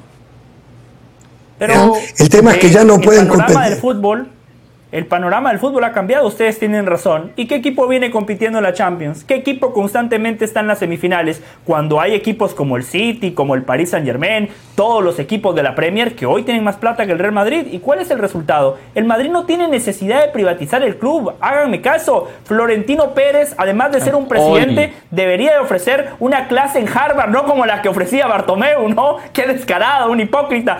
Florentino Pérez sí debería dar una clase en Harvard. Hoy, hoy podemos decir que compite de la manera que compite, pero ya hay mensajes, ya hay señales. Es como que al momento decimos Sí. aquí, la Premier está por No, yo estoy- yo estoy de acuerdo con- Española. con Del Valle. Y acá lo discutimos muchas veces. Recuerdo en el estudio principal que teníamos en Corea que hemos discutido este tema. No, que la Premier, que la Liga. Bueno, no, porque la Liga gana. Porque Barcelona y Real Madrid. Porque Sevilla gana la Sí, Europa era. Y era eso. Exacto. Y bueno, con el tiempo, miren, apareció el Chelsea, ganó la Champions. Apareció el Liverpool, ganó la Champions. Apareció el Tottenham, final de Champions. El City no, no la ganó, pero la puede ganar perfectamente en cualquier Pero- momento. pero ya estuvo- Entonces, fue ya estuvo en cambiando. final. Cuando se agarraban, cuando se agarraban los que defendían la liga, que en Europa los ingleses no participaban. Con peso, digo, con título. Ahora, yo estoy de acuerdo con Del Valle, ¿eh? Un máster para Florentino Pérez, sí, sí, sí. Es verdad, de cómo desfigurar Claro. los números, cómo tapar, cómo meterlos debajo de la alfombra. Ahora, el día que Florentino Pérez se vaya de ahí, como dicen en portugués, el buraco, que el buraco que les va a quedar va a ser Pero mejor que impresionante. Bartomeu Impresionante. Seguro, seguro. Por seguro. supuesto que lo han muchísimo mejor. Le da clases a Bartomeu. Les deja un- le- Le da clases a Bartomeu. No, pero. Les deja un Pero al final del día- que final del uno más uno siguen siendo dos. ¿eh? Al final del día, Sí, uno más uno siguen Pero- pero siendo voy a esto. dos. Uno de los problemas de Bartomeu Barcelona han sido los altos salarios, por eso se, se quisieron, se quisieron Sí, lo ha manejado mucho mejor Florentino Pérez. Fíjense qué pasó Florentino con Sergio, Sergio Ramos. Ramos. Tengo tanto por un año, ¿quieres dos años? Hasta, vete, andate. Chao. En ese sentido se maneja diferente. Sí, sí, no, no, no, absolutamente. Cristiano que quería, quería más dinero, También, le dijeron no, es lo también. que hay, el máximo ídolo, no, te- no querés irte, listo. Y recibió 100 millones de euros por la venta. No, no, no. Comparar la, la economía, las decisiones de Florentino con Bartomeu me parece hasta una falta de respeto. Ese tema, solo ponerlo como tema es una falta de respeto para Pero- Florentino Pérez. Los ¿Sabe- ingleses se preguntan cómo hace. La realidad es que los ingresos de Real Madrid y Barcelona hay mucha similitud. Se puede administrar mal el Barcelona, estamos todos de acuerdo. Pero los ingresos, por más que Real Madrid ingresa un poco más que Barcelona, tampoco es mucho más. Cuando vemos recaudación, derecho de televisión, patrocinadores, venta de camisetas, es ahí donde uno dice, ¿por qué Barcelona está mal? Administró mal, pero tampoco ingresó lo que tenía que ingresar. Con otros clubes cataríes, árabes o de Emiratos Árabes, que entra, entra y entra y entra la plata. Sí, Pausa, volvemos.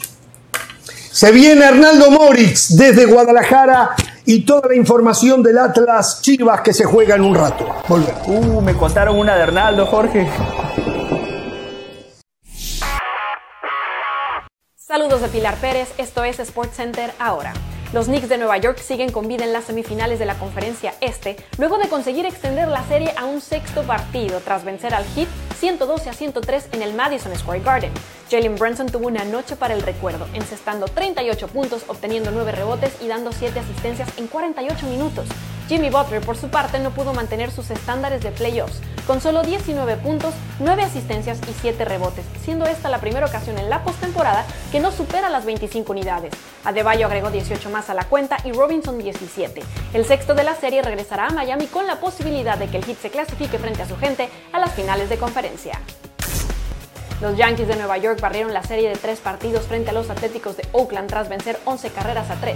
El novato Anthony Volpe pegó el primer Grand Slam de su carrera en la quinta baja ya con la pizarra 4-2 a su favor, mandando a Torres, Higashioka y Cabrera a la registradora para una ventaja de 11 carreras a 2. La última de Oakland entraría en la séptima alta gracias a un jonrón de Bleday. Tras esto, los mulos de Manhattan aumentaron su récord de 21 a 17, aunque siguen al fondo del este de la americana. Buenas noticias para las Águilas del la América luego de que su goleador, Henry Martín, pudiera dormir en el hotel de concentración en San Luis tras ser valorado en el hospital luego del golpe que recibió en la cabeza durante el partido de ida de los cuartos de final. El delantero regresó a la concentración alrededor de las 2 de la madrugada y todavía se detuvo a firmarle artículos y tomarse fotos con algunos aficionados que permanecían a las afueras del inmueble. En conferencia, su técnico Fernando Ortiz mencionó que en caso de ser necesario haría rotación para el partido de vuelta. No se pierdan SportsCenter todas las noches a la 1 m del Este 10 pm del Pacífico. Esto fue SportsCenter ahora.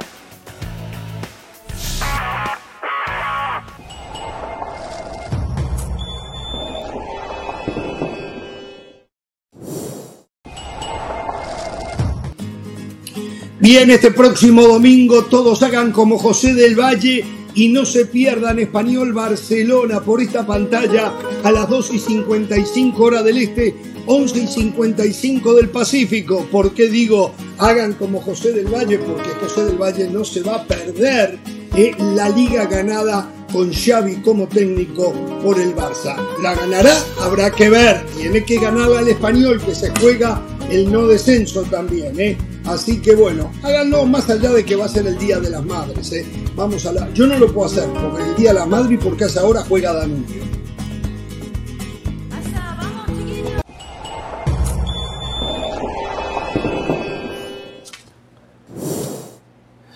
Escribió el primo hermano de Hernán Pereira.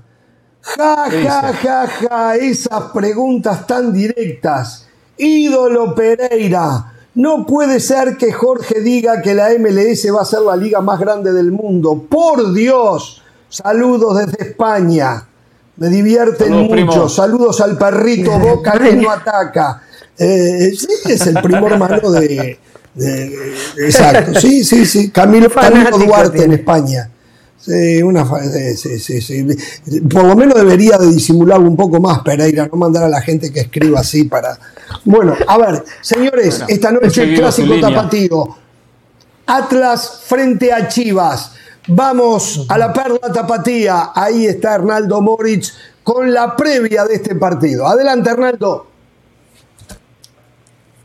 Eh, un abrazo para todos en Jorge Ramos y su banda. Bueno, pues día de clásico tapatío, qué manera de arrancar la liguilla para Chivas, para Atlas también, la rivalidad más añeja que tiene el fútbol mexicano, más de 100 años de enfrentamientos.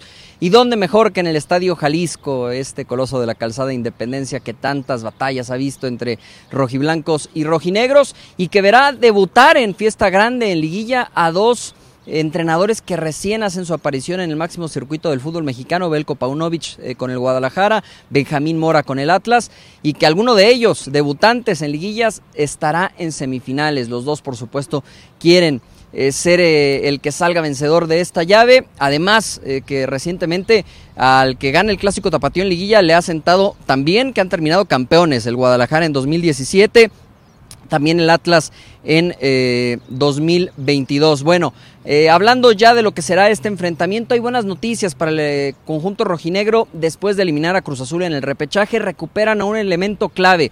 Ya está Julio César Furch para ser titular esta noche, después de que pagara un partido de suspensión.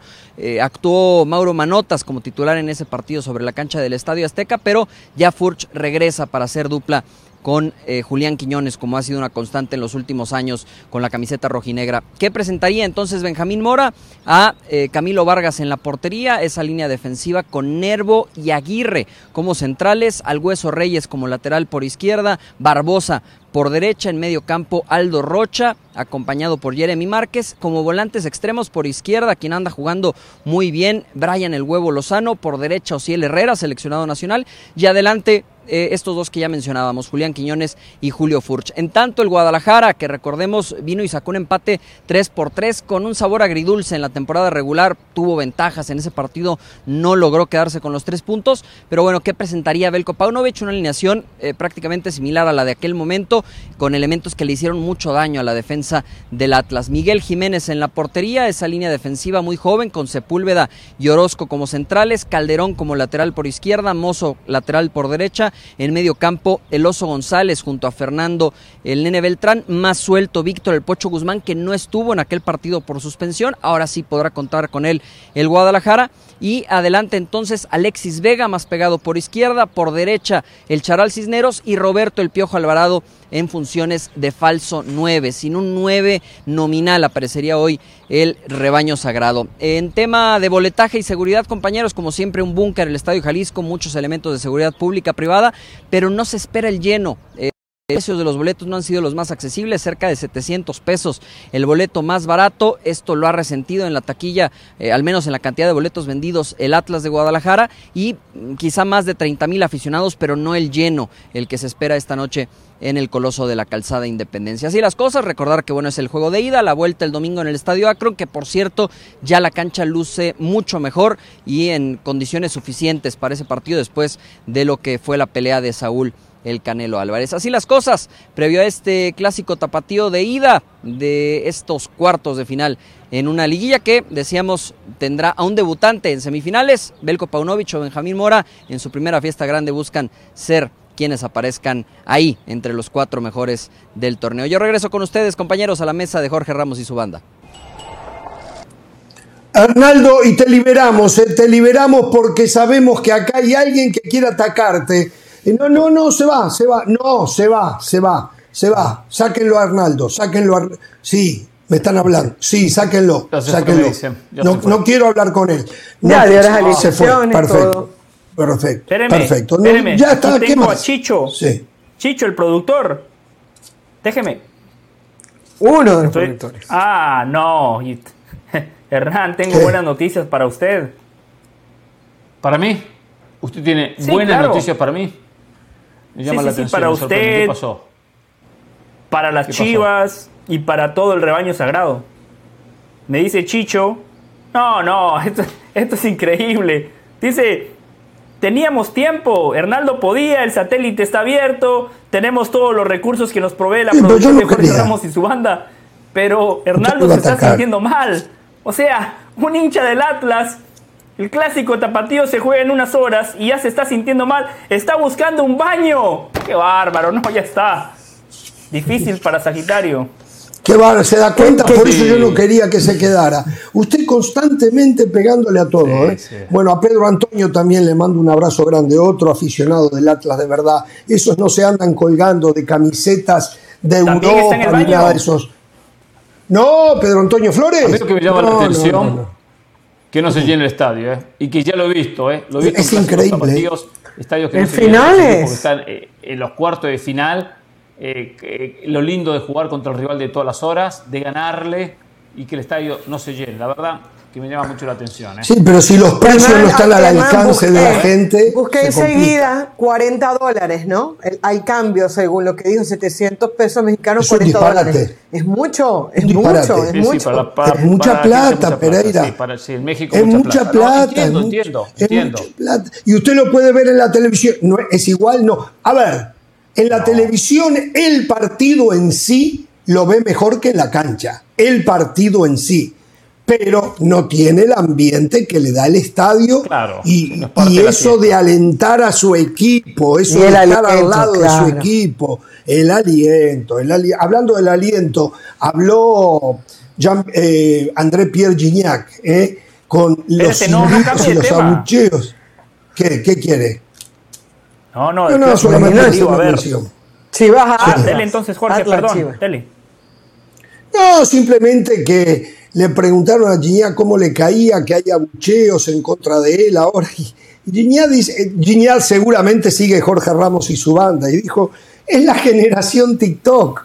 Que la verdad, la generación TikTok no saben lo que es ser hincha de verdad. Van al estadio y abuchean y abuchean. Yo no le presto atención, dijo Gignac. Y es verdad, algo que uno no puede entender, que la hinchada de tu no, equipo no, vayan a abuchear, aunque estén jugando mal. No, pero, pero menos No a lo puedo entender. O sea, Y menos que a de repente Guiñac. un futbolista que llegó, que no hizo nada, Claro. que fiasco como Qué poco de bien, no cultura de hinchismo.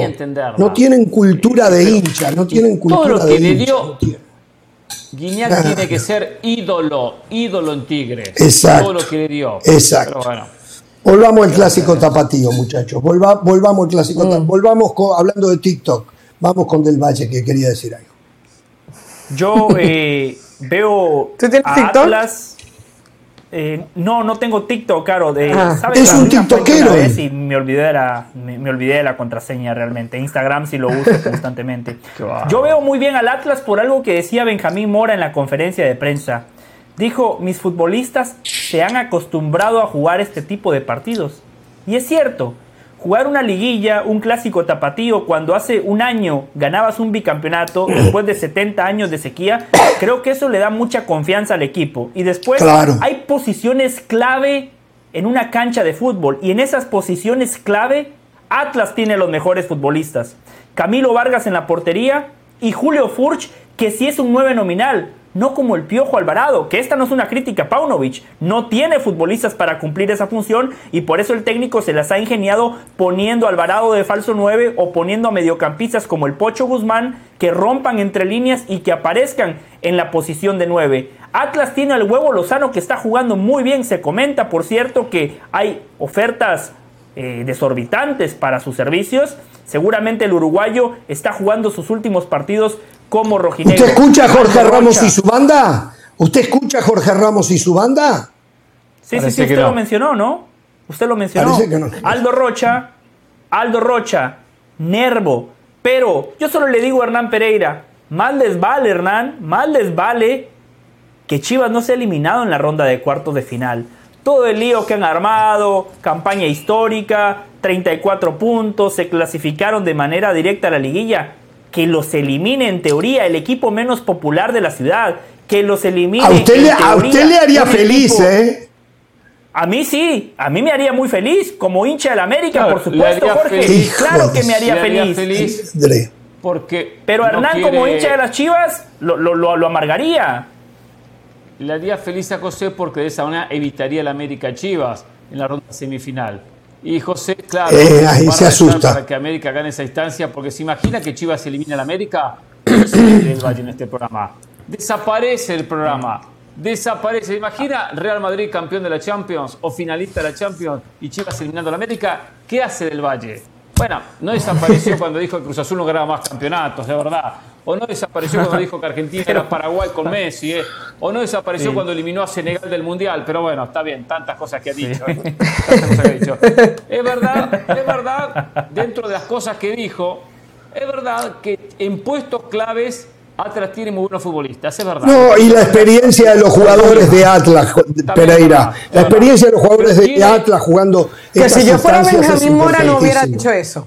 Si yo fuera Benjamín Mora no hubiera dicho eso. Primero porque él no era el entrenador cuando fueron bicampeones. Y segundo porque me parece que es despertar en Chivas algo que no es necesario. Pero te dejo, Pereira. No, digo, pero Chivas tiene eh, una muy buena idea colectiva, tiene una muy buena idea. El equipo está potenciado en la idea de juego, más que en el peso de sus jugadores, por más que tiene algunos desequilibrantes como Alexis Vega o a veces Roberto Alvarado. Lo de Guzmán también que ha sido muy bueno. Eh, pero Chivas siempre caracterizó en eso, tiene más amor propio, tiene un compromiso, se, se nota, se nota que la, idea de Paunovic la llevaron a cabo muy rápido, la entendieron bien y la están ejecutando bien. Yo veo mejor parado a este equipo de Chivas, pese a que Atlas ha mejorado. ¿eh? Atlas estaba que a Benjamín Mora lo echaban en cualquier momento y, perdía y perdía. ¿eh? Y hasta había ganado un campeonato, un partido en el campeonato, dos partidos. Vino aquel partido con Olimpia, después la, la derrota en Honduras y ahí fue el partido de Bisaga. Empezó a ganar, empatar, ganar, empatar y está en los cuartos de final. O sea, ha tenido una mejoría como equipo. ¿eh? Pasó una instancia pareja, pero la diferencia al final la saca el rojiblanco. ¿eh? Esa camiseta pesa más ¿eh? en momentos claves de esta, de esta llave. Es que el problema que tiene Chivas, que no tiene el América, perdón Jorge, eh, a ver, eh, ya hablamos del Atlético de San Luis, pero Atlas yo diría que está en su mejor momento del torneo y en ese momento le está tocando a Chivas. Eh, siete, siete, partidos sin perder, cuatro victorias. También Chivas. Tres empates. También Chivas. No, pero, pero, pero, Chivas, pero Chivas tiene subes y bajas, eh, eh, Jorge. Chivas ha tenido un Alexis Vega que aparece y de repente no lo está tanto. Chivas todavía no tiene un 9 de garantía. Julio Furch vuelve para este partido. Tienes a Quiñones. Tienes al, mismo Camilo Vargas. Es decir, yo sí siento que Atlas como rival, si lo estamos comparando con el, con el América, que es lo que hacía hace un ratito del Valle, Atlas es mucho más rival que el Atlético de San Luis, con todo y, el, y la actitud positiva que tuvo el equipo el día de ayer. Entonces, hay que ser un poquito más justos en ese sentido. No podemos agarrarnos de que, ah, es que eh, Chivas pasa vergüenza si pierde con Atlas. No, América pasa vergüenza si pierde con Atlético de San Luis, pero no es lo mismo jugar con Atlético de San Luis que jugar con un con un, claro, con un Atlas que, que, con un clásico bicampeón con el rival de no, claro, claro no y, el rival rival Sí, pero Chivas iba a pasar vergüenza, Caro, porque imagínese perder contra el Atlas y que sus primos, eh, quizá el padre, quizá la madre, los compañeros de trabajo, viven ahí en la ciudad y se van a reír de usted y van a decir, ja, ja, ja, ja, ja, bicampeonato, los eliminamos Ese a ustedes. es su sueño. Espere, eh, baja un poquito, ¿eh? Ese es su sueño. Hable así el próximo no. lunes si se da su sueño, ¿eh? De repente no se da, ¿eh? Sí. Viene a decir cosas que no sabe si van a pasar. Tengo que irme a la no, pausa. Yo le digo, Caro, que sí hay sería otro, una vergüenza. Hay otro partido que puede ser el partido de la jornada. Tigres Toluca. Vamos a la pausa sí. y al volver hablamos. Y ojalá tengamos tiempo para hablar del escándalo que está ocurriendo, porque va, es en Brasil, pero es realmente el gran problema que tiene el fútbol en el mundo, las apuestas. No se sabe dónde va a parar este escándalo de Brasil. ¿eh? Vamos a la pausa, volvemos.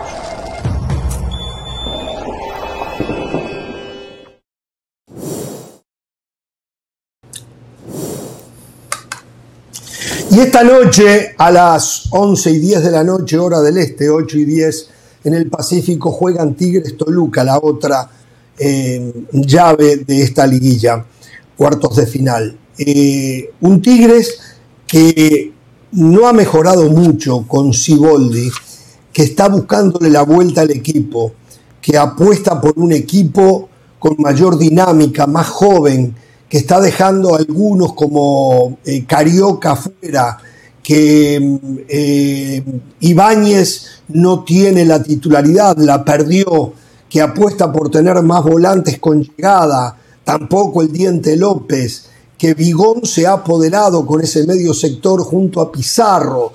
Eh, todos detalles de que Siboldi me parece a mí, lo cual no sé si es aconsejable, no solo está dirigiendo ahora, sino que está dirigiendo para futuro, por, por encima de que Pereira acá aseguraba que si Siboldi no anda bien en esta liguilla y no la gana, se va a tener que ir. Por lo menos algo así dijo usted los otros días, que no sé quién fue su informante.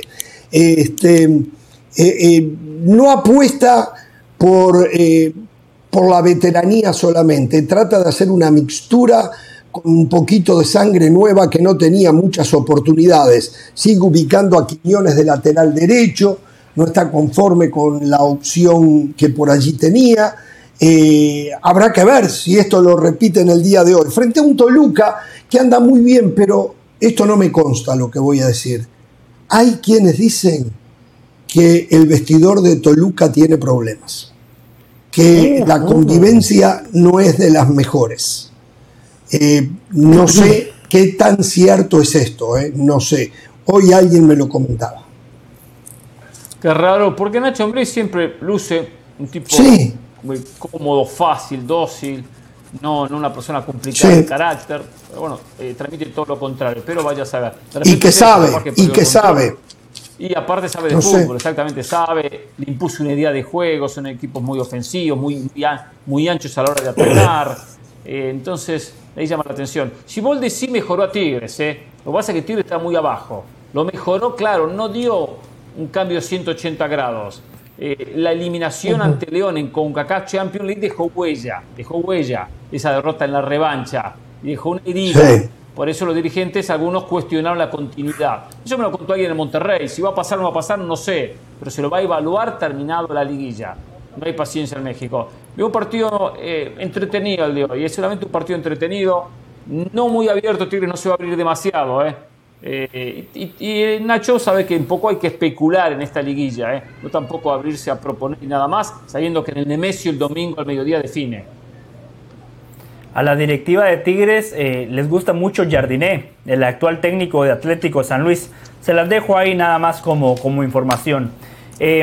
obviamente que Toluca es el favorito, ¿no? Por estilo, por idea de juego, por tiempo de trabajo, porque es un equipo que sabe a lo que juega. Siboldi ha tenido que ir remendando al equipo, haciendo cambios sobre la marcha. De lo que decía Jorge, los cambios que ha hecho. El problema, Jorge, que en esos cambios, ¿ustedes realmente confían en Córdoba y en Laines, en un equipo de cuartos de final contra Toluca? Los otros días Córdoba jugó bastante bien. Los otros días Córdoba lo vi bien yo. Yo creo que dio indicios de que está vivo. Y como que el corazón le volvió a latir. Eh, y el gol que marca termina siendo más un error de Anthony Silva que una virtud en el remate de Córdoba. Se lo comió el arquero, estamos de acuerdo. Puede ser que hoy Córdoba y Laines la rompan. Yo lo que digo es que en la previa son dos futbolistas que a mí no me generan certezas. Son dos jugadores ciclotímicos irregulares que no han tenido peso específico en los partidos que han disputado. Y Tigres es un equipo de futbolistas. Tigres hoy necesita más que nunca a sus individualidades. Por eso veo como favorito a Toluca. Del 11 se dice que va a repetir el que eh, jugó contra Puebla, que no le sobró nada, 1-0. O sea, uno ve la nómina de Tigres y uno pensaría que con un Puebla que, se ha venido deshilachando, comenzando por, por no tener ya el Arcamón, Tigres debería ser mucho más contundente y fíjense cómo le costó, ¿no? Con ese 1-0 y ese gol de Córdoba. Eh, creo que también se está, el, tema es que Tigres, por ejemplo, sigue esperando por un Laines. Ok, vas a seguir poniendo a Laines. ¿Hasta cuándo lo vas a poner? ¿Hasta cuándo le vas a dar la oportunidad? Pero recién lo puso. Y Tiene un par de partidos. Bueno, recién lo puso él, Jorge, pero Laines llegó ya hace un rato y no ha hecho la diferencia en Tigres. Tigres, además, no es un equipo confiable. Tigres estaba viendo de 10 partidos de local, ha ganado apenas 4. A la mayoría de los equipos que están. Bueno, pero el Chima Ruiz sí no la había encontrado. Con el Chima no la había encontrado, seguro. Bueno, por eso, por eso, por eso. O sea, Tigres no ha tenido este una buena campaña diferente. Este es un equipo diferente. Pero, pero los jugadores son los De todas maneras, Toluca es el favorito. Estoy de acuerdo en eso. ¿eh? Toluca, Toluca es favorito. Toluca tiene a Maxi Araujo pasando por buen momento. Toluca, eh, dirigido por Nacho Ambriz, tiene más forma de, equipo de fútbol. Uno confía que Tigres, eh, un Gignac te aparece o te aparece el mismo Córdoba. Gorriarán tampoco está porque está lesionado. Entonces yo creo que por ahí Toluca es ligeramente favorito. Eh, pero pero evidentemente Tigres es un equipo para no confiarse. Eh, exactamente. Bueno, eh, nos vamos yendo, muchachos. Lamentablemente no pudimos hablar del tema del el escándalo en Brasil. Me hubiese gustado, porque este es un tema muy serio para el fútbol en general, más allá de que esto explota en Brasil ahora, el tema de las apuestas ilegales en el fútbol. Eh, cuando otros deportes tienen problema de la drogadicción, que no quiere decir que el fútbol no tenga algo de ello, eh, el problema grave del fútbol son las apuestas ilegales y la corrupción que llega a los jugadores. Y bueno, esto de Brasil. En España hay un caso eh, abierto con un equipo de tercera división, justo hoy. Agarraron a, unos muchachos por segunda vez en el sí, no, no, no. Bueno, nos reencontramos mañana, ¿eh? ¿Eh? Los espero, vengan fresquitos, ¿eh? Se viene cronómetro a continuación. Gracias, no tengan temor de ser felices.